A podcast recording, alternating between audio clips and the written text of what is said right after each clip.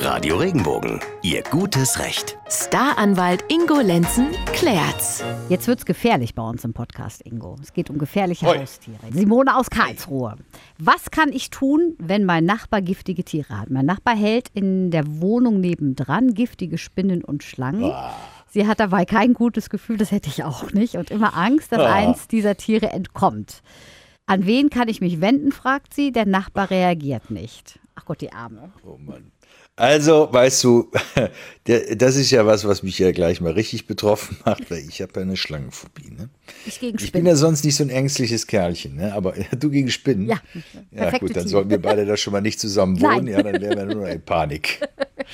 Es ist schon der Wahnsinn. Also wenn man sich das mal überlegt, ja, wir haben Schätzungen nach ungefähr 250.000 Riesenschlangen und 100.000 Giftschlangen in Deutschland. Musstest du das sagen? Ich wollte es mal erwähnen. Ja. So, also äh, da ist der Nachbar von der Simone nicht der Einzige. So, jetzt mag man ja diese kleinen Kerlchen ganz süß finden. Das ist ja alles in Ordnung.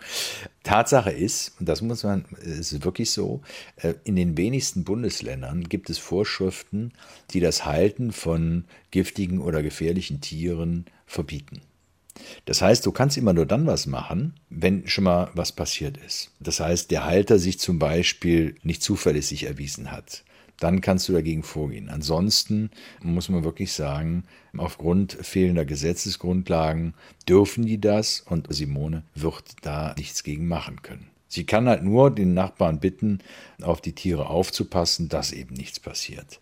Das sollte man natürlich lieb und nett tun, denn im Moment gibt es ja wirklich keinen Anhaltspunkt dafür, dass der Nachbar da irgendwie nicht ordentlich mit den Tieren umgeht. Er muss ja nicht reagieren, weil sie eigentlich tatsächlich gar keinen Anspruch hat, die gute Simone. Dürfte ich denn als Vermieter sagen, ich erlaube das nicht, dass Sie da einziehen? Ja, das gibt's tatsächlich. Da gibt's tatsächlich eine Möglichkeit, im Rahmen eines Mietvertrages das Halten von Haustieren und, und gerade giftigen Schlangen oder Spinnen zu untersagen.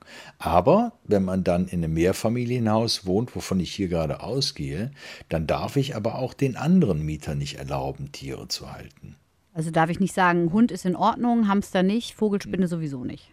Nee, das geht nicht. Also das funktioniert nicht, denn da hat jeder Mieter natürlich den Anspruch darauf, gleich behandelt zu werden.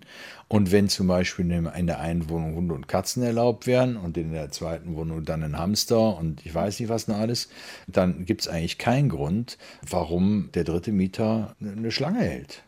Ich denke so gerade ja ähm, an diesen Fall. Erinnerst du dich im Sommer an äh, Herne in NRW, wo da die Schlange Oh ja. aufgebüxt ist, gell? Und Ja. der war ja, der hat sich, der hat ja gesagt, das wäre nicht seine Schlange. Dann haben die ja irgendwie, ich glaube am Ja. Schluss, das ging irgendwie um 10.000 Euro, mehr als, als 10.000 Euro, hat der, der ganze Spaß dann gekostet. Das sollte er zahlen, hat er gesagt, nö, das ist ja nicht meine Schlange. Da kommt er ja eigentlich Das raus ist Wahnsinn. Nummer, oder?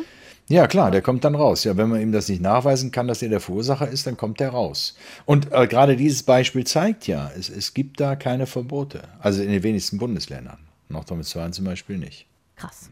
Ich würde ausziehen. Also tut mir leid. Ja, das wäre, äh, das wäre auch mein Ansinn. Ich wäre mal gleich über alle Berge. Da kannst du, ja, so schnell kannst du nicht gucken. Nee,